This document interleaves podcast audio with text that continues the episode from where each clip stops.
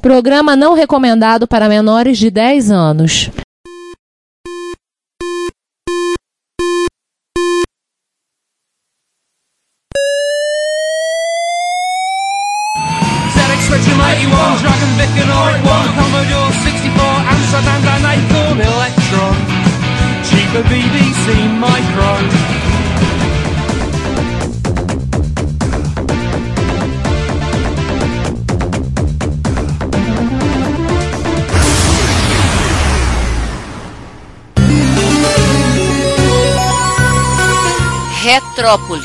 A cidade dos clássicos.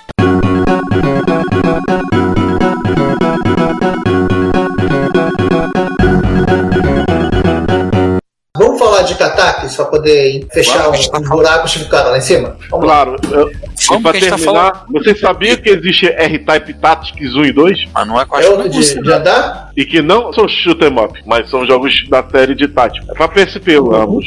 Sim, É tá estratégia. mencionado. Tem como. Só pra citar, aqui. né? Essa loucura. Esse, o Armed Police É, tá Gallop, o Armed Police Assim. Gallop Unit é- é estranho, porque eu acho que é porque passa no mesmo, no mesmo universo, tá? mas a jogabilidade é bem diferente. E é um shoot'em up porque tem uma parada meio de corrida, porque você tem que passar das fases rápido, o negócio tem que se acelera a nave, o scroll passa mais rápido e tal. É, Ah, o tem Gallop, amigos. É, e dizem É que foi feito pela equipe da Iron, que depois saiu da Iron, fundou a Nazca e fez o Metal Slug. As log, né? É. só ver, se tiver muita partícula de, de explosão, muito pedacinho caindo, é eles.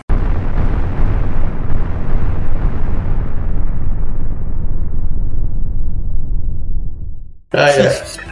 É, vamos falar do Katakis. A gente já tá há muito tempo falando do Império Pi, do, do Império Pai, do É, Ido, vamos sei lá. lá. Bom, vamos mudar, vamos falar do Katax. O Katax foi um jogo feito em 1987 para Commodore 64 pela Rainbow Arts, ó, a produtora que o João gosta muito, com versão para Amiga em 1988 pela Factor 5. E ele foi relançado de Katax para Denaris em 1989. Trocaram, rebatizaram de tudo. Aí a Catax Activision no Commodore 64 e Denaris no Amiga, é isso? Não, no, a amiga, é, é, é também. Denaris foi, ele foi relançado. Por um motivo que a gente vai entender daqui a pouco. Quando a Activision ficou sabendo desse jogo, e ela viu, cara, esse jogo de Commodore 64 é igual ao R-Type. A gente pagou uma, um caminhão de dinheiro pra Iron para licenciar o R-Type. Então eles foram lá conversar com o pessoal da Rainbow Art, fizeram aquela proposta super amigável, né, de irmão, Caim e Abel.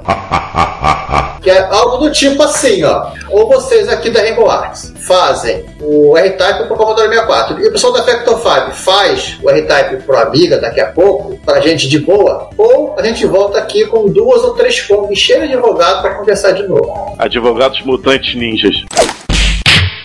Por aí. É- Esta foi a proposta que eles receberam. Obviamente eles toparam. Aí a, a versão do Commodore 64 foi jogada, não jogada no lixo, foi parada com muita dor e sofrimento, porque é o seguinte, os caras da Activision até o último momento pressionaram os, os rapazes que estavam desenvolvendo o jogo, tipo do, do estilo, vocês vão lá para o escritório da Activision terminar o jogo, a gente quer ver vocês trabalhando. Caraca. E Os caras não conseguiram, os caras já tinham combinado com a Factor 5. No final, assim, ficou a da Rainbow Arts. E o cara que desenvolveu a versão DST, ele deu meio que uma consultoria pro pessoal da, da Factor 5 fazer o R-Type do Amiga depois. Eles aproveitaram gráficos e uma série de outras coisas. Ainda bem. Fica parecendo que foi um porte, mas não foi um porte, né? Eles somente se usaram parte do estava pronto. Mas, segundo o wallpaper, o Katak não é uma cópia da R-Type. Tudo bem, a primeira fase tem né, o lance me- biomecanoide lá, né? Mas depois você passou dali, você percebe que o Katakis é uma cópia do Gradius. Que diabo é isso? A diferença. O primeiro chefão de fase do Katakis parece tipo um Zeus Cyborg, sei lá. É, a única diferença é que o sistema de option, o sistema de armas, né? De companhia, lembra um pouco do R-Type. Então é por isso que agora ele se chamou Denaris? É, eles também foram pro outro lado, tiveram que é, relançar o jogo com outro nome, né? Tiveram que reco- recolher as cópias do Eles, Catax. eles alteraram as fases um pouco também. Se você jogar os dois, não é igualzinho, não, são diferentes. Ah, legal. Ah, ele tem um lance que eu não sabia. Pode um jogador controlar a nave e atirar e o outro escolher os options, é isso? O outro ele controla o option. Legal. Que maneiro. Isso eu não sabia também não. Eu nunca E joguei pra sozinho. quiser- Eu nunca joguei com um amigo, é falo, Desculpa. Eu joguei- Só joguei sozinho. É, e pra terminar, Nunca, quem é é? quiser. Nunca joguei o, o do Amiga com um amigo. É, exatamente. E para quem quiser, a versão do Katakis para Amiga e também o, o da R-Type do Amiga está disponível no site da Factor 5, já que o Factor 5 existe até hoje. Ah, São tá, gente- tá nativo até hoje. Tá ainda ativo. o galera- site existe. Não, tão Será que nativo. não é- gente- será a que galera Não é super gente fansite? boa. Não, não é não. Não? É site oficial. Os caras são super gente boa, são super acessíveis. Já tive de conversa com alguns caras da Factor 5. E eles disponibilizam, acho que todos os jogos de amiga deles estão lá na- no site deles. Se não tiver todos, Ah, são o- quase todos. O Rafael Legal. agora convive com todos os ídolos dele, né? Mais Ele ou menos. fica assim. Volta e meia tem um post teu lá, lá no Facebook. Caramba, eu não acredito que tô conversando com fulano de tal, autor disso. Caramba, eu não tô acredito que tô conversando com ciclano de tal, papapá, papapá. Que eu sou rica! Esse povo todo tá nas comunidades retro, né? E isso é, é- acontece em todas as arquiteturas. O pessoal histórico de coco também tá nas comunidades de coco, et- etc. Mas, pô, co- conversar de igual para igual como desenvolvedor de games deve ser algo que dá nó na cabeça, né? Algumas coisinhas que eu achei interessante. Eu botei a imagem aí da capa do Katakis. O plot dele, né? A história é uma colônia humana, inteligência artificial sem controle. Muito da época de, de Exterminador do Futuro, essas coisas todas. Né, a nave botando pra quebrar. E uma curiosidade, o Chris Husbeck, que é até hoje um compositor de música games muito celebrado. Já veio várias vezes ao Brasil. Foi ele que fez a trilha sonora do Katakis. Gente, deu pane no, no PC do Rafael, ele falou que volta daqui a pouco. Só rebootar o Windows dele. Enquanto ele tá re- rebotando ele, vamos falar bem do Atari ST. Caracas. Porra. Claro. Mas tem que ataque Atari ST? Não, não. Ah, então pula, Aí pula. É só tem pro Commodore e pro Amiga, né? Aí a, a Activision ameaçou com a Kombi de advogado. Se não fosse isso, provavelmente Uma haveria outra mais. curiosidade, assim, o- a versão de Spectrum, assim, ela só deu certo porque o Bob Baby parece ser um cara literalmente muito metódico e muito perfeccionista. Tipo, fo- é, o jogo caiu na mão da pessoa certa. O jogo ele ganhou um prêmio, o joystick de ouro, assim, no, no, na- no lançamento, melhor porte. Ok. O cara apanhou pra fazer aquele jogo. Mas vamos agora para o Darius?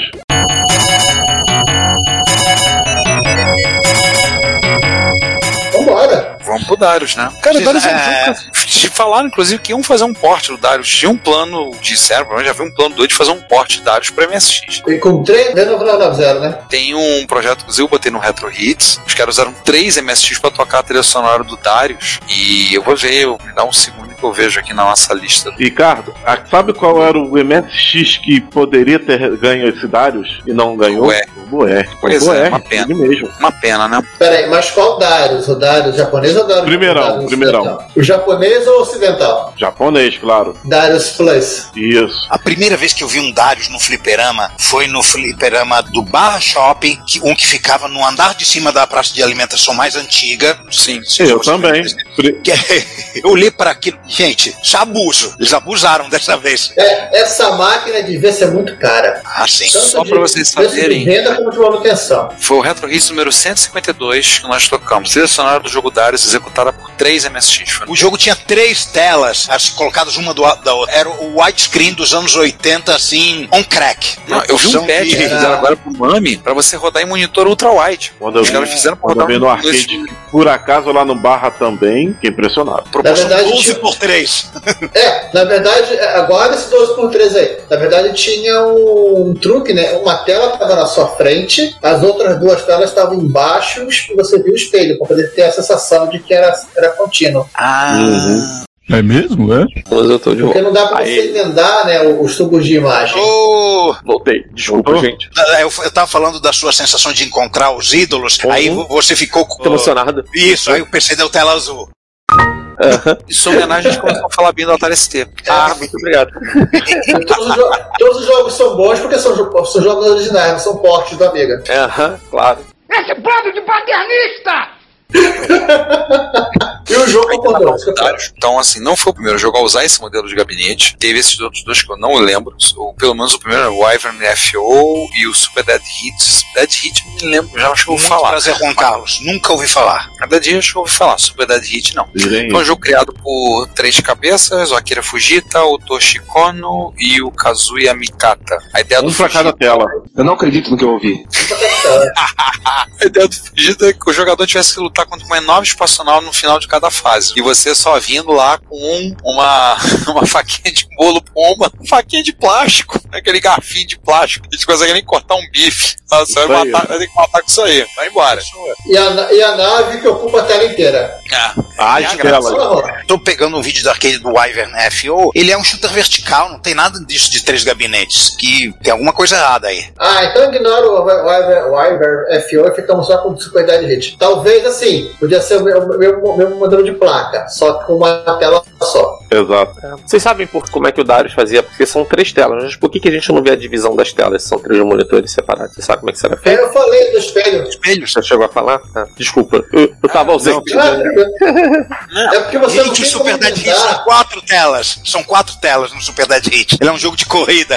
Caramba. Pronto, não cansado de humilhar com 13, os caras fizeram, fizeram uma com 4. Aham, é, vieram de quatro. Ninguém é obrigado a ouvir merda. Aliás, Ai, o, o cara. Quinta série, ataca outra vez. Você acha Aliás, o- Tua boca chega até salivar. O, o Fujita, ele tava tão empolgado com esse negócio de espaçonaves gigantes na tela que eles, eles desenharam 26 espaçonaves diferentes pra pôr no jogo. Mas no final só coube 11, por questão de rádio, óbvio, né? Memória não dá em árvore. Provavelmente ele guardou os outros para as futuras continuações. Aham. O desenho dos inimigos das naves, né, foi inspirado em peixe, crustáceo, molusco e outros animais. Mas voltamos ao enredo original do Space Invaders. Sim. Agora, pergunto ao Juan qual é o chefe da primeira fase. Que animal é? Do Darius? Ai, cara, faz muito tempo que eu não jogo esse jogo. Eu só É tenho a igual memória dele lá do, de 1980. Não, não só da capa. É emblemático, hein? Principalmente para as produções japonesas. Era um peixe, não era? Um É um peixe. peixe. gigante. Ah, só disso que eu me lembro, cara. É o Solacanto? Pela canto.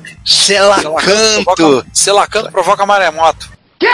Não, esse Sim. aí provoca espaço-moto, vamos dizer assim. Selacanto gigantesco, cheio de canhões e lança-mísseis pra cima de você. O que, que tu acha? Eu tô procurando agora vídeos do Darius Arcade no YouTube, apareceu um que, mas que é um peixe-espada. É pra Tem vários, tem vários. Esse peixe aí, Leão Marinho, né? Esse, esse Ou seja, não é grande peixe, é o peixe que não é capa. peixe. Não, ele tem um, tem um que é um, parece uma anêmona, tem. Tá, Tem anêmona.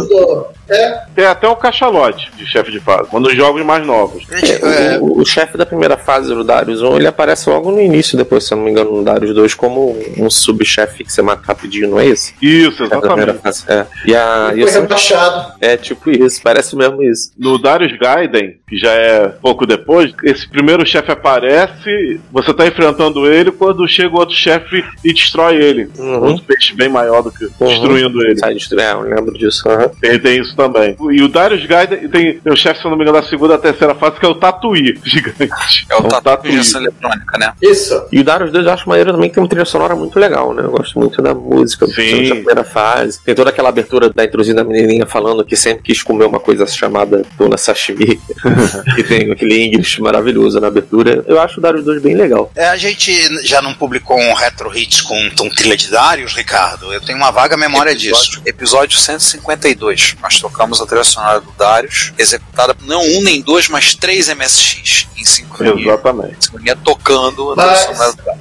A banda Zuntata, que tá desde 1986 na Taito, fazendo trilha Ela- sonora de jogos. João, ela não tá na Taito, ela é da Taito. Ela é da Taito. É, a Tipo, Zuntata a gente já os- fez uns dois retro hits sobre a Zuntata. Tipo, ah, ela é a empresa que pertence a Taito, literalmente. Isso. E a galera é 880. Tem gente que gosta, tem gente que odeia. Ah, mas é gente chata. Eles têm um estilo bem característico. Olha, pra quem já tentou jogar Defender no arcade, Darius é pinto. Não é peixe. Darius é peixe. É peixe. É, É peixe. ele é, é um, é um jogo difícil. Peixe, barça. Você Nós tivemos dois episódios com a Zuntata, apresentações ao vivo da Zuntata. Foi o episódio 154 e o episódio 166 do Retro Hits. Ele tem um lance de escolher fase, né? Quando você termina uma fase também, não é isso? Eu falei 86, mas eles estão desde 83. Caramba. É, Se eu não me engano, a Zuntata foi basicamente criada pra fazer trilha sonora da Taito desde o início, quase, da Taito. Assim. sim, Exatamente. é- era a equipe Uhum. de som da Taito. Vem cá, como é que vocês gostam desse negócio de música aí? Vamos fazer uma banda. Vamos fazer É. fazer banda. É tipo isso. É por isso que os- esses arcades do Ninja Warriors e do, e do Darius, mesmo sendo antiquíssimos de 87, eles já usavam chips de som bem poderosos como o 2610. E o Neo Geo usa só anos depois. O Neo Geo é de 93, não é isso? Não, Neo Geo não. Neo Geo é antes, 90, 91. É, já não. O, o Darius tem umas coisas legais em termos de jogabilidade, porque você tem um lance da. Você tem um lance de você escolher as fases. Então quando você Isso. termina a fase, você vai você escolhe entre uma fase e outra, e você pode seguir caminhos diferentes. Então você pode terminar o jogo fazendo caminhos diferentes. Todo jogo da série tem uma fase que você quer sempre evitar, porque tem um chefe lá, que eu não vou me lembrar o nome agora, que é sempre o mesmo nos, nos jogos, que é horrível de você matar, é difícil pra caramba. Normalmente seguir pra cima é sempre o caminho mais fácil, se você sempre pegar os caminhos de cima é sempre o mais fácil. E o tem o lance do escudo também, né? Isso é bastante usado no jogo. E assim, é, se- parece com o Force Field do Grade, de certa forma, né? Nem sei se tinha Force Field já no Grade, mas você pega um escudo, pode tomar X tiros, né? Antes de morrer. Tem todo o sistema de power-up dele também, que é bem chatinho, que você vai melhorando a, arma, quando você chega no nível X, ela não pode mais voltar daquele X, né? Quando você morre. Mas se você morre antes disso, ela volta lá pro início. E é um jogo que tem um problema sério de quando você morre num ponto muito adiante e não tiver conseguido chegar no power-up mínimo lá, fica quase impossível, porque tua- a tua arma tá muito fraca. Isso, acontece em quase todos os jogos da série. Rafael, o Force Field no Gradius só foi introduzido em 88 no Gradius 2 de arcade, ou seja, Né? Depois, né? É. surgiu primeiro no Darius. No Darius. Essa arma. E ainda tem no Jedi, mas aí não era, não foi inventado, porque outros jogos já tinham antes, o lance de você capturar os inimigos e usar eles como arma também, né? Isso Exato. Aparece, é, aparece no Jedi depois. depois. Olha, Sonic Fighters. Mas aquele esquema da nave virar Isso e é atirar pra também, trás, isso aí também ela introduziu desde o primeiro jogo. Porque você dava a volta no chefe, Uhum. aí, como não tem force, né? A nave virava pro, pro outro sentido. Pra você atirar, o chefe, o- atirar pra trás pra tirar o chefe do outro lado. Né? Exato. No, aí no o, dois, é. o scroll invertia e ficava indo e voltando pra, pra destruir o chefe inteiro. Porque o chefe, pegando três telas, ele é enorme, né? Uhum. As versões domésticas, nesse ponto, é, eles tinham que fazer scroll, né?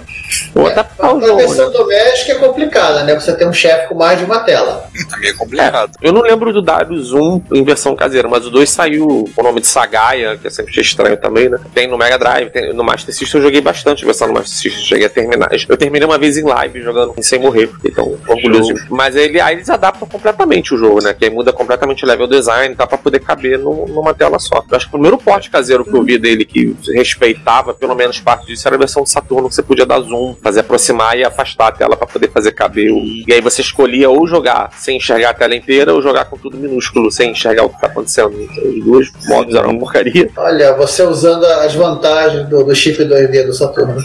Exatamente. É um É, jogo que era mega antigo já pro Saturno, né? Não sei porque os caras resolveram lançar Darius 2 no Saturno, gente. duas gerações depois, quase. exatamente. Esse é um Já teste que a gente tá falando de conceito. né? versões domésticas, vamos falar da- daquelas versões que todo mundo adora, as versões para os computadores europeus.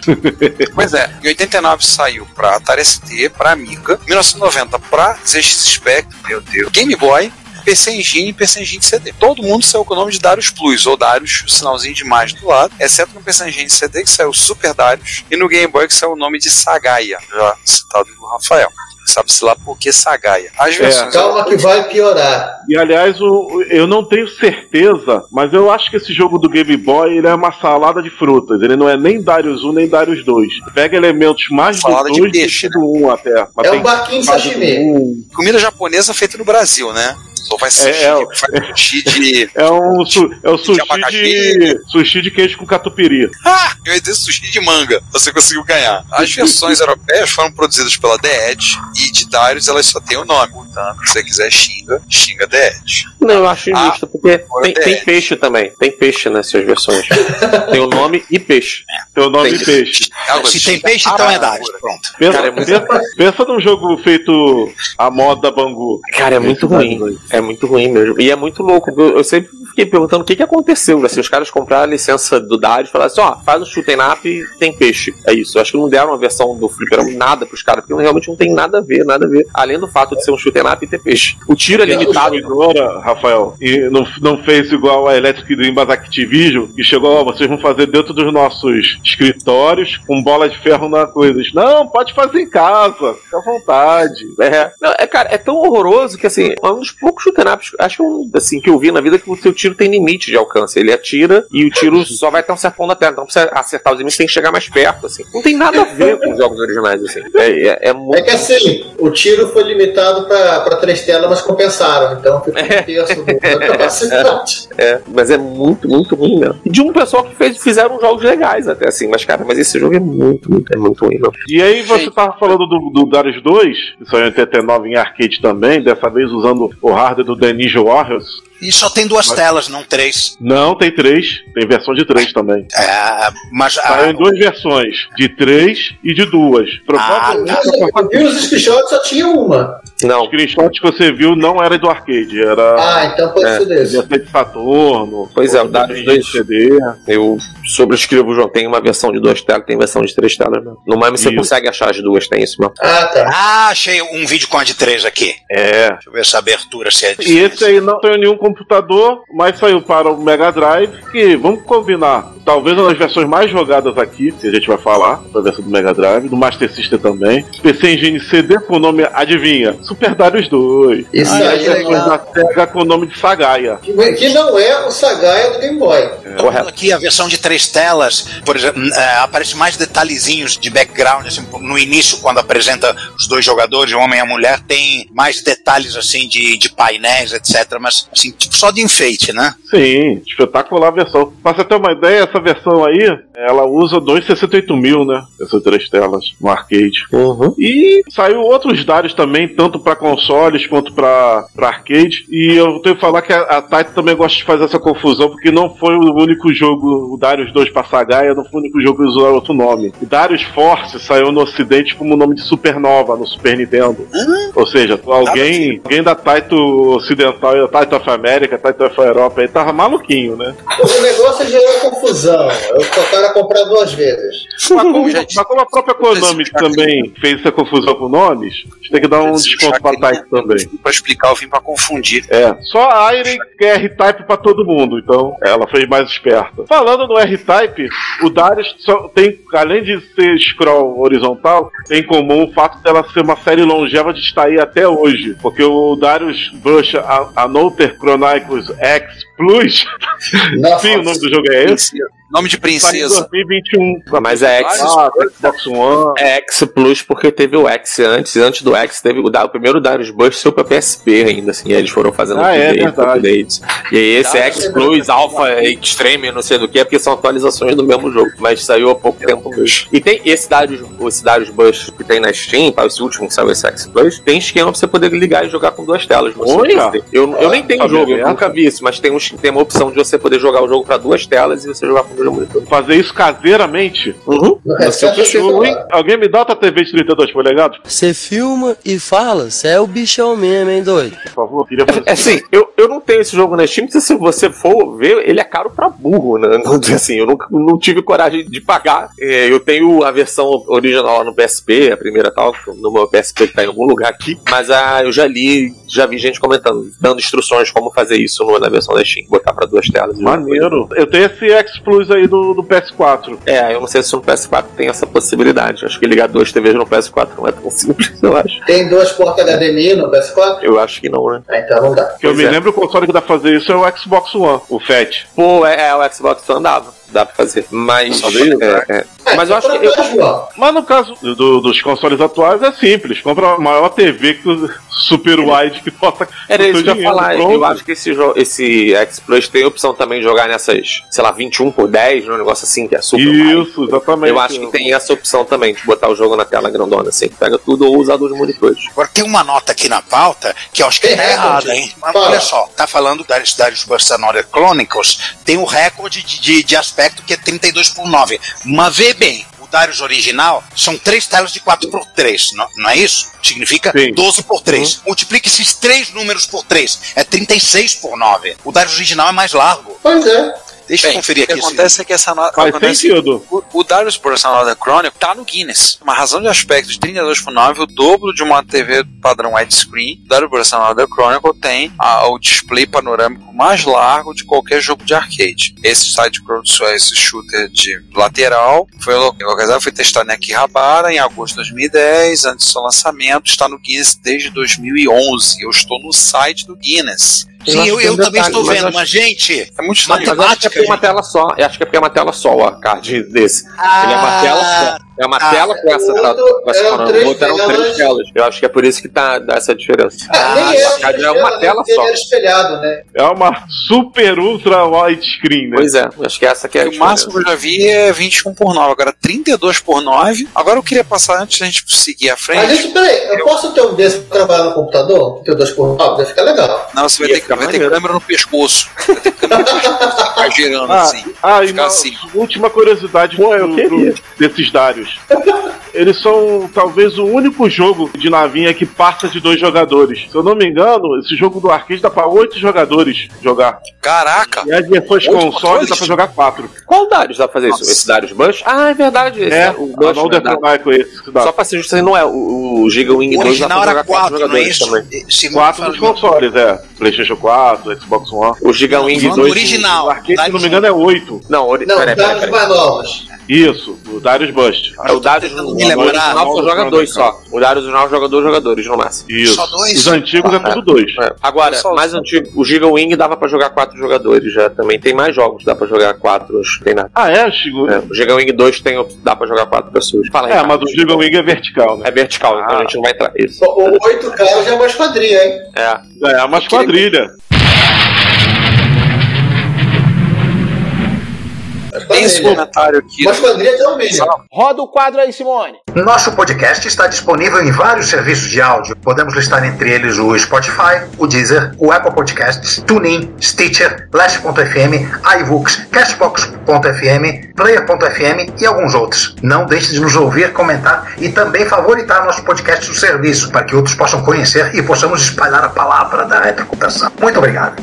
É a verdade que acaba com todos os relacionamentos. Tem comentário do Isavos, queria de comentar, fiz uma pergunta pro pessoal que tá, tá lá. Nós já tivemos até um pico de 14 pessoas assistindo, tem no momento 9. Nós agradecemos a todos os 9 que estão assistindo com a gente. Já estamos com 2 horas e 48 de gravação. E aí eu queria que vocês comentassem, lessem e comentassem esse comentário dele, do Isavos. Aliás, que ele entrou agora pro nosso Telegram, tá? Eu passei o link há pouco no chat, para quem quiser ler, quiser acompanhar o Retrópolis no Telegram. A gente vai tudo que é postagem que a gente faz no site, sai também o link do Telegram. Tem o grupo para quem quiser bater papo também. Pouca gente conversa, interage um pouco, mas se vocês quiserem interagir e fofocar com a gente, quem tem Telegram no grupo, que não é todo mundo, acho que não é só eu e o Juan que estamos nesse momento. Nem instalei um Telegram no, no meu, no meu celular ainda. Tô um tempão sem acessar, eu tenho que instalar. Pois é, né? Então, se vocês quiserem comentar, eu queria que vocês lessem e comentassem o comentário dos álbuns. Antes da gente passar para a próxima parte, que a gente vai falar de algumas coisas específicas de De todo o computador resto. e todo o resto, que ou seja, nós já estamos com 2 horas e 48. Tem aí mais umas 2 horas e meia, 3 horas pro falatório. Vambora.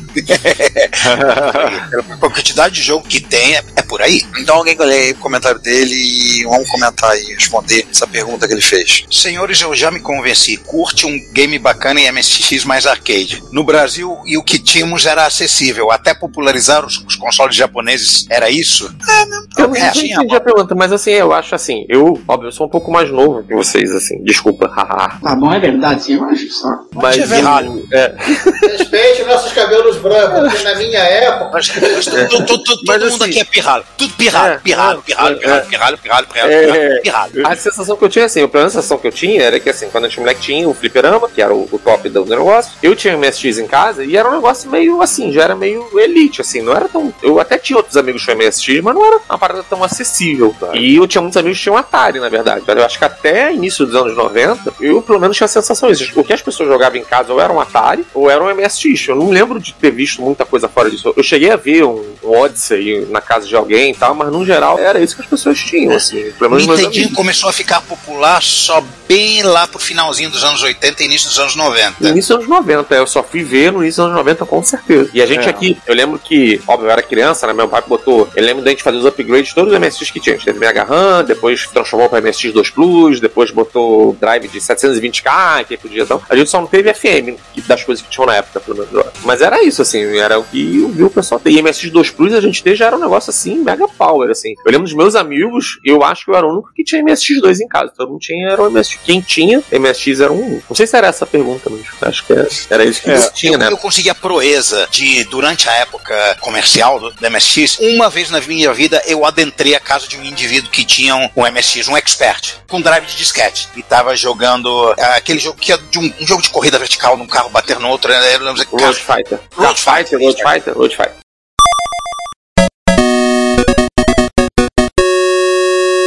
Esse mesmo. Tava jogando do disquete. E, pô, assim, só pra ficar em tema, é, eu acho muito engraçado que às vezes o pessoal fala, né, do grade, do Nintendinho, eu vejo gente falar, pô, o grade do MSX é uma porcaria e tal, que o scroll travado e não sei o quê, e eu sempre digo assim, cara, é a única coisa que a gente tinha na época. E as pessoas que eu não viam na minha casa ficavam assim, é, embasbacadas quando viam aquilo em casa. Tinha aquilo pra jogar em casa, era um negócio assim, absurdamente incrível. Não tinha nada nem perto daquilo na casa de ninguém, assim, que não tivesse, se não tivesse aquilo, assim, era absurdamente incrível pra ela. Eu tinha Atari em casa e o sonho dourado era um console que tivesse alguma fidelidade com os arcades. Eu via as propagandas dos screenshots do Donkey Kong e do ColecoVision e ficava babando. Ah, eu Sim. quero isso, eu quero isso. É, exatamente isso que eu ia dizer. O ColecoVision, que seria a coisa mais próxima do MSX, bem próximo mesmo de um MSX Muito videogame, próximo. no Brasil não teve. Por quê? Porque o original não dava pra importar por causa da reserva. A máquina da Splice era uma porcaria, ao ponto que no final eles desistiram. Caramba. Além de ser cara, era porcaria. Eles desistiram de vender, eles pagavam pro pessoal que já tinha comprado pra repor o próprio ColecoVision pra você ver como é que é- foi o nível da parada. Aí tinha o Intellivision que ele era caro e não, e não tinha tanto custo-benefício, que ele tinha pouquíssimos jogos. O Odyssey, que era um pouquinho mais o preço do Atari, também os jogos dele não eram tão arcade, eram mais estilo tabuleiro. Era E menos um arcade, era menos arcade Atari. do que o Intellivision. E aí, dos computadores, o- sendo bem sincero, o único que a gente pode chamar, usando o termo atual, computador gamer, era MSX mesmo. PC era industrial e pom. Impraticável, era um preço de um carro popular, não dava pra comprar PC antes de 1990. Ah, talvez Em vários talvez 1992. Tinha um ou outro cara que tinha, mas deu jeito e tudo mais, pagando em suaves prestações, mu- muito raro. O Apple II, também era uma máquina cara, ele era uma máquina de 8 bits muito boa pra trabalhar. Pra jogos ele era marrom mesmo. Tinha os Adventures, tinha o Karateka, tinha o Wings of War, meio que acabou. Príncipe da Pérsia saiu muito tempo depois, já quase na morte. Ou não era um jogo maneiro pra Apple II? Príncipe da Pérsia de Apple II é. Pois é, o Coco, ele era acessível, mas ele era limitado. Não dava pra comparar com o MSX. Mas era, um- Desculpe. era visualmente, tava entre o Apple II e o MSX, né? Em termos de qualidade, mais ou menos. Exatamente. E o Spectrum até seria uma aquisição que seria mais barato que o MSX, teria jogos, jogos inferiores, mas teria uma quantidade de jogos bacanas, mas ele foi canibalizado pelo MSX aqui no, no Brasil. O MSX abafou o Spectrum aqui no Brasil, o mercado do Spectrum. Porque o cara olhava, além de ser uma máquina melhor, ele era mais caro que o Spectrum era, mas não era tão mais caro. Sabe qual é a proporção, João? fez ele se sobressair. E tecladinho E chiclete, aí né? ele tinha uma parcela dos jogos do Spectrum, dos mesmos jogos, dane-se que eram mal portados, mas tava lá. E ainda tinha os jogos exclusivos dele que eram muito melhores. E os portes de arcade, Então o gente. Spectrum, então, o Spectrum Moscone, canibalizado, Galaga. né? Caramba. João, você sabe qual a proporção de preço de um TK90X e do MSX na época? Metade? TK90 era Não. metade? Tipo, o- você podia comprar um Hot Beat por mil, mil dinheiros, ou você podia comprar um TK90X por 800 dinheiros. Pô, Furada. pior ainda. Furada E total. o MC1000, bem? Fala aí, Giovanni, o que, que é o MC1000? A MCV não conta, né? O MCV não, não durou nem um ano. Pois é. Existe uma pessoa na face da Terra que ama o MC1000, que é o Encio, o, o- o Emerson, lá, lá do Pará. Alô, Emerson. Fizemos Eu inclusive tenho- um dossiê olha MC1000 aí. com ele. Ah, tem um ali, ó. Rafael tem o MC1000, ó, que legal. Fascinado Eu com tenho, isso. um, eu tenho um aqui atrás em algum lugar. Não sei É. onde. O Juan, tem aí do teu? Tem ali, ele tá, ele tá lá no armário do. Temos do três Aranha usuários de Lugar. MC1000. Eu não sou usuário, não, eu tenho um. Ah, É idem, idem, idem. O que eu o falei, Giovanni foi o usuário aqui da mesa. existe uma pessoa que garante que o MC1000 não vai morrer sem amor, que é o Encio. Então, Mas- então dessa, aí, aí, aí e fala, e Amiga e companhia? O Commodore 64 não foi fabricado no Brasil, então você conta dos dedos de uma mão, de duas mãos, conta quantos usuários de Commodore 64. O de Atari 8-bit, de uma mão só. Dos dedos de uma mão. Uma mão não tem nem dedo. Uma mão não tem, é, dessa piada. Eu entendi errado, então. E eu ia O falar assim. Amiga veio depois. O Amiga, ele entrou pouquinho antes dos consoles aqui no Brasil. Falando lá fora. E no Brasil. Só que a Amiga era caro pra diabo. Quando que a Ele pessoa era começou o a vender? segunda 90, máquina gamer da- aqui do Brasil? Era. O Mas, Amiga ele, lá mas ele, ele era caro pra, pra caramba. Ele era 999 dólares. Uau! Quantos salários mínimos? Salário mínimo era 50 dólares na época dele? Talvez nem isso. O amigo entrou na, na verdade na casa do meu pai, ele entrou depois do Mega Drive, curiosamente. Curiosamente, sim, mas é porque o Mega Drive lá, por um motivo louco lá, o ex-marido da atual esposa do meu pai trouxe o Mega Drive do Japão em 89, que era um negócio que ninguém sabia o que, que era ainda. Mas eu ia falar uma parada que eu acho legal que o Juan falou, que eu acho que era um impacto forte essa coisa do esporte, do arcade, assim. O pessoal, quando ia na minha casa, que via que eu tinha Rally X, Bosconia, Twin Bee em casa, pô, era um negócio louco, assim. Tipo, pô, por mais que você importe sua relação inferior, pô, você tinha em casa, assim. Era, era. As pessoas ficavam loucas quando vinham na minha casa. E, e só pra a gente voltar no- na na questão dos shmups horizontais, tal como a gente comentou antes, né? Tinha o Super Cobra, tinha o Gradius, que era incrível. E aí, se for pro MSX2, então, depois tinha coisas assim que eram maravilhosas. que não tinha. tipo, era o que a gente tinha em casa, né? O pessoal ficava louco com o porte dos Evios ou Sim, Chevy. aham. Isso era um que eu lembro, é. ficava boquiaberto, ficava, caraca, igual do Flipper! Cara, eu vi gente ficar maravilhado. E aí a Ele gente não era tá igual, ele era melhor. Esse é o detalhe. A gente vai falar de shoot'em up vertical aqui, vou falar só porque eu vi gente ficar maravilhado que eu tinha o Toque, o Scramble Formation em casa. E aquilo era horrível, né? Qual? O Toque, o Scramble Formation, Toque. Ei, peraí, eu E- tenho, eu tenho ele. Eu Eu, tenho o tenho. Assim, completo na caixa. é, mas ele é horrível. meu é é, horrível na MSX. continua sendo ruim. E as pessoas olhavam na minha casa e ficavam assim: caraca, você tem isso em casa, que maneiro. Porque as pessoas achavam incrível eu ter aquilo em casa sendo aquele troço horroroso que era. Então, assim, era. Acho que era um impacto grande. Só pra quem não entendeu o, o comentário do Juan, o Ala do Juan, mestre de GSL, manifestou-se. Nos honra tê-lo participando assistindo a nossa live. Eles dizendo aí, os MSX foram lançados no Brasil por empresas ricas, Gabriel Sharp, mesmo tendo crescido uma micro digital não podia se comparar com elas. Concordo Em termos de jogos, não tivemos jogos da Commodore, da Atari da Texas no Brasil. também. Foi ter só o amigo da Commodore e não teve Atari ST e nem os Atari 8-bit. Olha que eu tenho um é. amigo que teve um Atari ST na época aqui. Eu sou Na época, pra música. É, literalmente quem tinha Atari ST era músico aqui no Brasil. E eu tinha um amigo que tinha um Atari, um amigo, olha que louco, eu tenho um amigo argentino que mora no Brasil há uns 40 anos, que teve um Atari ST na época aqui, que ele usava pra mandar dados do trabalho dele pra um país, acho que na Europa, não lembro agora qual país da Europa, na Espanha. Alemanha. Não, ele mandava dados pra Espanha, um Atari ST. Cara, quando ele falou que ah, eu tinha um Atari, eu juro que quando ele falou que tinha um Atari, eu pensei, você usava um Atari videogame pra tal, não sei o quê. E conversando com ele que eu entendi, cara, você tinha um ST. E aí ele, na época, ele falou, não, eu queria era ter uma amiga, mas era muito caro, eu comprei um ST. Eu falei, cara, você é a única pessoa no Brasil que eu conheço que diz isso, assim, eu queria ter uma amiga, era muito caro, eu tive um ST. Eu nunca vi ninguém ter um ST. E o mais curioso é que ele é argentino, ele não é brasileiro. É isso. Ó, outra coisa pra turma de Apple. Por causa de que tinha chips customizados que não deu pra copiar, o Apple 2GS nunca veio pra cá. E era talvez o mais gamer dos Apples. Apple 2. Gente, vamos fazer um apanhado. Da Apple também. Acho que já tá em hora. de- É, vamos beleza. voltar pros jogos de nave. Vamos voltar pros jogos de nave. Daqui a pouco a gente responde mais perguntas. Vamos passar É. agora a falar que agora é, jogos, algumas coisas, gostos pessoais e console. Isso aí a gente vai ficar mais umas 10 horas falando. Espero que não. Não. Mas aí, por exemplo, o Giovanni colocou na pauta, eu vou citar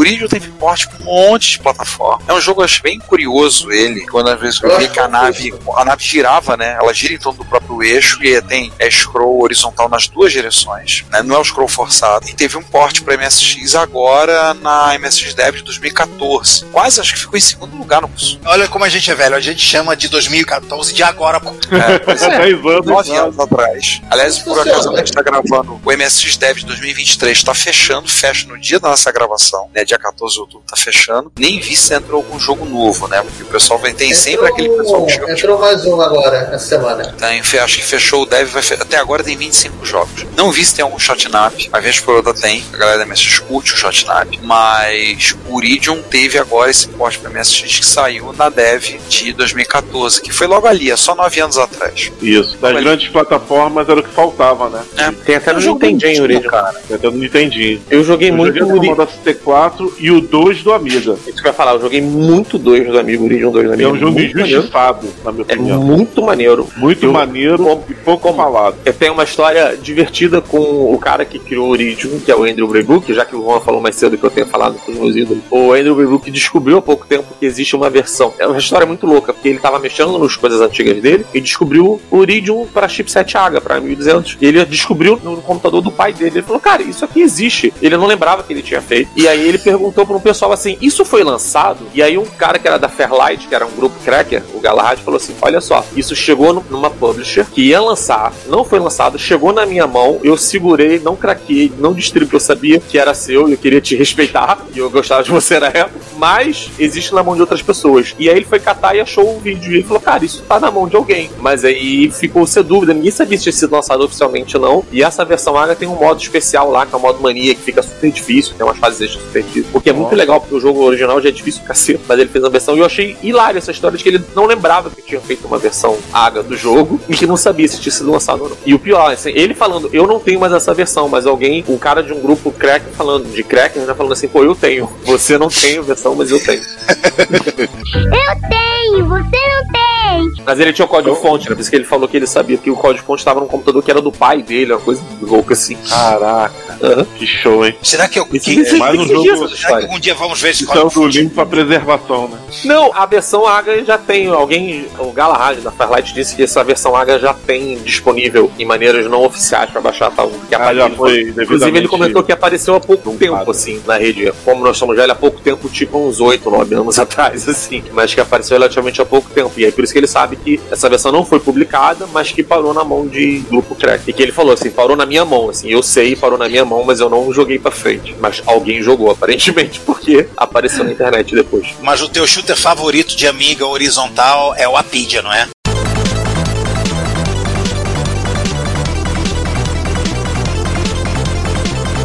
Rapidinho. Aham, sim. É, inclusive, costumo falar que é o jogo de Amiga que é um dos poucos jogos de Amiga que se você botar lado a lado com jogos de console bate de frente, ficaria numa boa no meio da biblioteca de jogo do Mega Drive. A gente, exemplo. sim, Eu acho. a gente botou coisas aqui pra que você gosta e coisas aqui pra te irritar, né? Não, Rapidinho eu acho Ah, tem uma, co- não, tem uma curiosidade: o jogo de, ti- de nave europeu, tanto de Amiga e de máquinas europeias, e dos japoneses. Eu não, não consegui identificar exatamente o que é, mas quando você vê um você vê o outro, você identifica rapidamente que o jogo é japonês e jogo europeu. Eu te digo, quer que eu te diga? Hum. Existe um termo chamado Euroshmup, que é um termo bem ruim quando alguém fala que o jogo parece um Euroshmup, porque tem algumas coisas características de shoot'em up europeu. Primeiro é colocar inércia na sua nave, um jogo que você precisa de controle preciso para desviar no meio dos tiros, os caras resolvem que é legal ser realista e botar inércia no controle e a sua nave sai escorregando. Esse é um ponto. Por O isso que segundo tem um ponto. jogo feito pela Texas, no Texas é europeu, né? Marcelo? Não, depende, assim, tem jogo, às vezes o jogo é feito ao redor disso. Eu acho que o Exerion, por exemplo, que é vertical, é feito ao redor da inércia, mas no geral os caras botam só porque eles querem mostrar que são bons programadores e não entendem nada de game design. O Tyrion é, acho que é americano, tem isso, o Ra- o Raptor. Mas o que assim, o, o Tira, esse, ele, ele não, não tem inércia, não. Mas assim, ele, ele é um dos poucos jogos que assim, dá a sensação de que ele é um, é um um jogo japonês. Pô, mas ele tem várias coisas.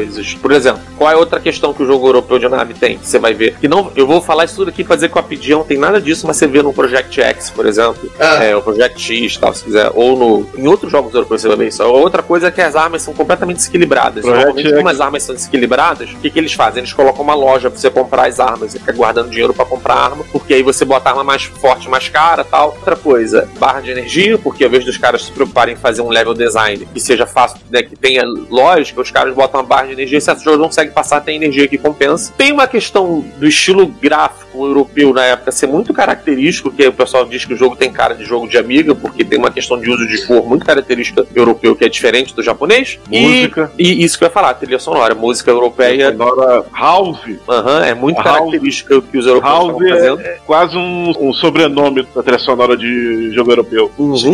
Isso pode E ser eu- uma coisa muito subjetiva da minha parte, mas eu acho que o, o ambiente, a cor, tende a ser tipo uma, uma floresta alienígena, com muitas cores, coisas de. O apilha com aquele negócio de frutas e vários insetos no meio do verde. Não é aquela coisa mais tipo de profundezas do espaço escuro que é o shooter up Uhum, convencional. Não sei. Eu acho, eu acho que é mais jogo- né?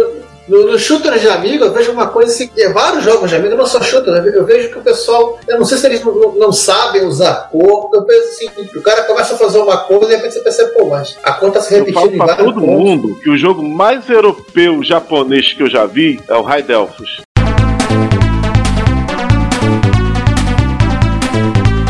Ele é um jogo japonês. O High Delphos tem cara, ele, ele tem uma cara de jogo europeu. Aliás, por acaso eu tô assistindo um vídeo, vocês estão falando, eu catei um vídeo aqui, tô vendo do High Delphi, lembrando. Tanto o gráfico quanto a música, ele tem aquela pegada europeia. Mas na jogabilidade, ele é totalmente japonês. É isso que eu ia falar, o High Delphos é bem legal, cara. Apesar de É, eu achar que não assim, o cenário falando que super é va- é, o cenário é meio vazio e tal, mas é bem maneiro o jogo. Eu não tô O- falando que ele é ruim, eu tô falando Mas que tem a pegada europeia. Só pra defender o Apedia, que é um jogo que eu gosto muito, eu fiquei amigo dos caras que fizeram o jogo. E- mas assim, defender porque eu, eu, na verdade eu gosto muito do jogo. Já, já gostava antes de ficar amigo dos caras. Mas ainda, pra mim, ainda tem um negócio da trilha sonora, assim, que é. Eu acho a trilha sonora da Apedia o melhor trilha sonora em qualquer jogo de nave feita pelo Chris Jusbeck lá. Pra mim, bate as trilhas sonoras Untato, de tudo assim. Eu acho a trilha sonora da Apedia absurdamente fenomenal. E eu acho o jogo muito que tem os problemas da época dele, né? Você morre, perde os power-ups e tá, tá ferrado lá na frente e tal. Mas no geral, cara, eu acho muito, muito maneiro. Acho o level design, game design, tudo muito maneiro, o gráfico, tudo muito maneiro. Sim,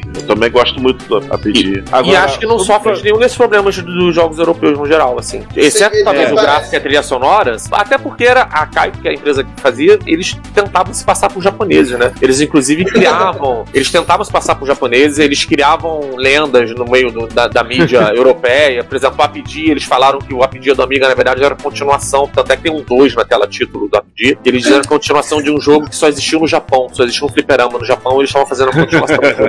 Eles inventaram essa história, isso distribu- foi distribuído na mídia na época, tal, como se fosse real, como Aquele- se existisse, Aquele clone do B, do Amiga, é deles também? Acho que não. A Capcom só fez três jogos, eu acho, cara. Eles fizeram o APD, eles fizeram o Gen X, e aí eles fizeram o Super Gen Z, que era um puzzle que roubaram o disco mestre numa feira e foi pirateado de uma maneira incrível. E os caras Eita. simplesmente não tinham backup do código-fonte. Tá, é que merda, hein? E eles não, não foi lançado oficialmente porque o código-fonte foi roubado numa feira. Mas o jogo existe, foi lançado. Querido apareceu. pirata, devolva o código-fonte. Foi tipo isso assim que aconteceu. Só existe o pirata. Só existe o pirata. E aí seja, ele, ele virou um jogo free. Fã, e aí eles fecharam as portas. pressão. Mas a Kaiko era quase que um braço da Factor 5, né? Porque todos os caras da Kaiko, na verdade, eram parte da Factor 5 de qualquer Ah. maneira, assim. Agora, na contraposição do Apedia, o Agony, né? Porque o Agony, ele é visualmente bonito. Fizeram uma, acho, uma é. Fazer uma versão do Agony pra MSX. Fizeram a primeira fase, uma coisa assim. Aham. É visualmente bonito, mas É. aquela cruz gigante na tela. Não, o problema é assim, é, a coruja é gigante, mais problema pra você se desviar dos tiros. Desviar. Mas tem uma coisa que, dois minutos de jogo, você consegue perceber, você é a única coisa que se movimenta na tela. Os inimigos são todos parados. O apelido do Ravi Lavandeira é por causa desse jogo? Não. Não, Agony? Não sei. E agora Não, ele é. MSXero. Não, é, não. isso que eu imaginei. Ele não ia se batizar com um jogo de amiga, né? É, é. Não. Não, não ia pegar batizaram bem. ele. Agora, duas coisas que eu queria dizer. A primeira é que o Disposable Hero, ele é um bom jogo, mas ele é todo. Esse aí você pode falar, ele é 100% europeu. Ele faz bingo na cartela que o pré-definições do Rafael. Ah, de Euro- Só tem faz Hero bingo, faz bingo ali. Menos talvez na inércia. Acho que não tem É, muito não tem inércia, nessa, não, não tem nessa. O controle é, É. preciso. Fora É a única coisa tá ruim, Ah, ele não tá tem. lá. então, beleza. Mas aí quase faz bingo da cartela. Pô, e tu vê, é um jogo legal mesmo assim. É um jogo legal. Tem uma parte do Agony que você pega um Option, que é uma espada, e você fica com muito maior ainda pra você fazer, fazer as coisas na Pois tela. é. Você ocupa literalmente metade da altura da tela com você. E o Project X, eu queria falar uma coisa interessante. Existe um jogo que eu acho a contraparte japonesa dele, e o Rafa vai querer me bater se ele não leu a pauta. Eu li a pauta, mas Do tipo, eu considero os jogos conceitualmente similares, mas um é totalmente japonês e outro totalmente europeu. É Project X e o Gaiares.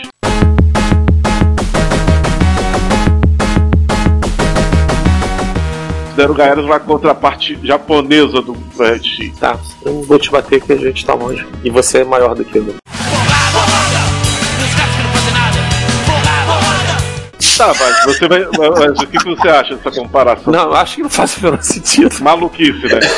Eu acho. Não, nada a ver, irmão. É que eu acho o tema dos planetas parecido. Ah, não, ok. Quando você começa. Assim, quando você, se você olhar os dois lado a lado visualmente, a primeira fase, talvez, mas assim, são jogos bem diferentes, eu acho. Tem aquela fase. Até porque o Gaiares é bom. Também lembra. Não. Lá pra frente os jogos se divergem. Uhum. Mas as É isso que eu falo, só a primeira fase. um pouco. E, e, assim, é difícil que o Gaiares é um jogo bom. Eu sou muito criticado no- na comunidade amiga no geral, porque eu sempre falo que o Project X é uma porcaria, assim, não é um jogo bom. Porque ele recebeu muita mídia positiva e tal, mas ele tem todos esses defeitos de jogo europeu. O controle é horroroso, a nave escorrega pra caramba, o level design não existe, assim. Foi Eu um jogo. é, não, ele é um demo técnico, ele é super bem programado, ele é incrível pra um jogo de amiga, porque eu acho impressionante que ele rode isso a um frame, né, assim, a 50 FPS, com tanta coisa grande na tela se movendo ao mesmo tempo, sem perder um frame, eu acho impressionante. E em overscan, usando a tela inteira, assim, é impressionante. O cara fez ali em termos de programação, é brutal, assim. Mas o cara não tinha a menor ideia do que, faz o shoot'em up ser bom. Então o jogo é muito ruim. E eu acho uma injustiça porque no Amiga tem shoot'em ups bons, inclusive horizontais, sem ser porte. Porque tem o Circle Worm, tem o Retime, tal, Dragon Beat e tal, mas tem o aquele Z Out, que é bem maneiro, que é bem legal. Tem um outro jogo bem desconhecido que chama Ziriax, que eu acho um nome ridículo, Ziriax. É, é muito bom, muito, muito bom. Vale a pena o pessoal ver. Esse eu não conheço, não. Pois é, não é muito conhecido. Foi um jogo que eu joguei aleatoriamente uma vez na. Disse, ah, deixa eu pegando jogos assim. Quando eu joguei, falei, cara, como é que as pessoas não conhecem isso? É muito, muito bom. E é horizontal também. É super É. inspirado no grade, no sentido que tem barrinha de power-up igual o grade. Super bem feito, super bem programado. Vale a pena dar uma O Z Out é Rainbow Art também, né? É. Que é a continuação do X-Out, que- que só é a continuação no nome. É outra equipe que fez e não tem nada a ver em termos de gameplay. E é bem ruim também. O X-Out tem umas coisas de peixe também, igual o Darius, se eu não me engano. Mas eu não acho um jogo legal. Acho bem ruim. Era a modinha do peixe. É. a modinha do peixe. Mas essa música não existe. Ajudar o peixe. É, ajudar o peixe. Mas é isso, assim, aí tem esses jogos na Amiga de shoot'em up que são bem legais, assim, são ficando nos horizontais, né, que eu acho que vale a pena conhecer. E o Agony, cara, eu acho o Agony mais legal que o Project X também, assim. O Agony tem essa coisa de, de parecer demo técnico, mas pelo menos eu acho que tem um gameplay Gente, agora que não é que vocês horrível. falaram de peixe, do tema de peixe, tem o Space Mambo, né? Mas tem aquele de revista que é o Sea Sardine, que é de MX2 Plus, lembra? Sim, é Sardine. Sardine, tinha esquecido dele. O jogo preferido do Asen. O Cisardini tem uma parada que eu acho muito maneiro que é o primeiro chefe, que eu admito que eu copiei em jogos que eu fiz, inclusive no Softstar, cara. O Softstar tem uma parte que é inspirada no Cisardini. Eu não vou dizer qual é, porque é, é diferente o suficiente pra ninguém perceber, mas foi inspirado ali. Porque o primeiro chefe dele tem uma parada, acho que é o primeiro chefe, você tem o inimigo, ele tem quatro, sei lá, troços que ficam nas diagonais da tua nave. E aí elas vão na tua direção assim, assim, assim e assim. E você tem que ficar se movendo pra eles não te pegar. E aí eu acho ele divertido que se você botar ele pra fora da tela, os dois de cima, por exemplo, ficam fora, eles não te atacam. Então você pode só se mover pra canto da tela pra um lado e pro outro, que os de cima não te pegam. E eu sempre lembro desse chefe porque quando eu vi a primeira vez eu achei um design super maneiro. E eu lembro que eu fiz um jogo uma vez que é freeware, tá em algum lugar na história da internet aí, que copiava esse chefe. E o Softstar tem um chefe que tem uma ideia copiada de- desse cara também do Seaside. Eu não vou dizer qual é o chefe. O Ozzy, Pode o falar. Curtiu.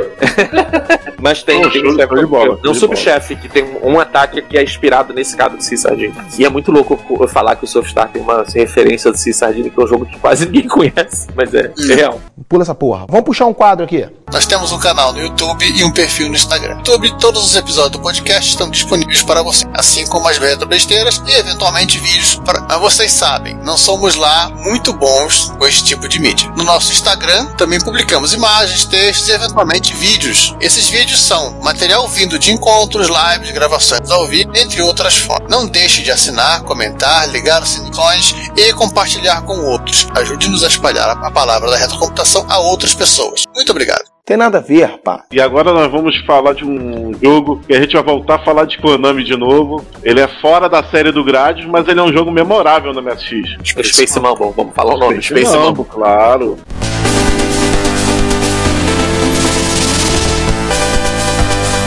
O Space Mumble tem uma lenda que, eu não sei se é verdade ou não, mas que dizem que eles começaram a fazer como se fosse um porte do Thunder Cross do arcade. Isso. E que no meio do processo falaram assim: ah, vamos fazer o nosso jogo mesmo. Não sei como é que foi a história, mas eu ouvi uma história dessa, assim, que tem umas coisas que são parecidas com o Thunder Cross do arcade. É, o, tipo o chefe da segunda fase, né? Eu acho que é maneiro. O, o... Segunda não, terceira.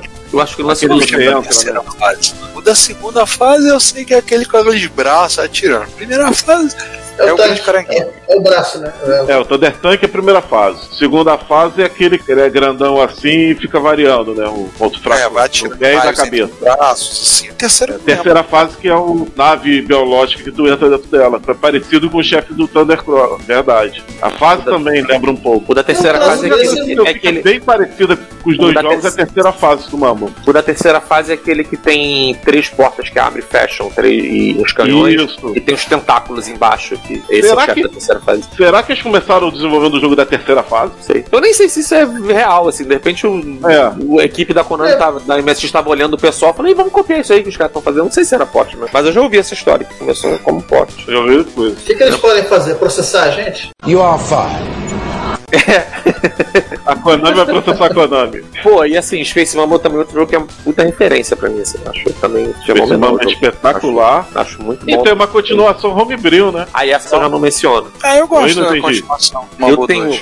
eu tenho um problema de dizer que você é continuação de algo e você não teve autorização dos caras originais pra fazer. Ah, tá. Eu tenho um problema com isso. Eu tenho um segundo problema que, assim, eu acho que você tem que se garantir muito pra dizer que tá fazendo uma continuação de um jogo que é incrível. E aí você vai É. ser comparado àqueles caras, assim. Você vai ser comparado àquilo. E eu ser comparado àquilo, cara, com todo o respeito aos holandeses que o fizeram, que eu sei que, pô, é um puta trabalho fazer um jogo e tal, mas, cara, não chega nem perto do que a Konami fez em termos de gameplay, assim. Tecnicamente é incrível, em termos de level design, Tá uma merda mesmo, viu? é, é, é bem típico de europeu. É fanfiction, né? É, ele é um jogo. Ele é um bom homebrew. Eu só acho que assim, meter o nome Mumble 2 tem que ser. Um culhão. É, é, obrigado, é isso. Tem, tem que ter culhão pra fazer. Eu acho que é isso. Tem que ter É. fazer Podiam ter botado outro nome no jogo e. Podiam até ter botado Mumble no, no nome sem colocar um 2 sem dizer que era, sabe? Tipo, É. estamos homenageando o jogo. Meter. O jogo ele é só Mambo 2, ele não tem o Space. Não tem o Space, é. Pois é, mas podia ser. Menos Acho que o problema foi o 2 ali, né? É, eu acho que o 2 é que mata, entendeu? Tipo assim, pô, não, estamos fazendo continuação do negócio e você não tem nem autorização dos caras pra fazer. entendeu? Se eles, eles forem fazer mais três, eles podem fazer o Mumble Number 5. Mambo number five. Porque realmente os, os caras tiveram que replicar um trabalho que era Konami no seu auge. Pois Os caras é. cascudo de MSX, já 7, 8 anos pro- programando pra MSX, Eu no auge que- da plataforma ali. Estamos ouvindo Retrópolis e eu sou Augusto Campos, do site BR Linux.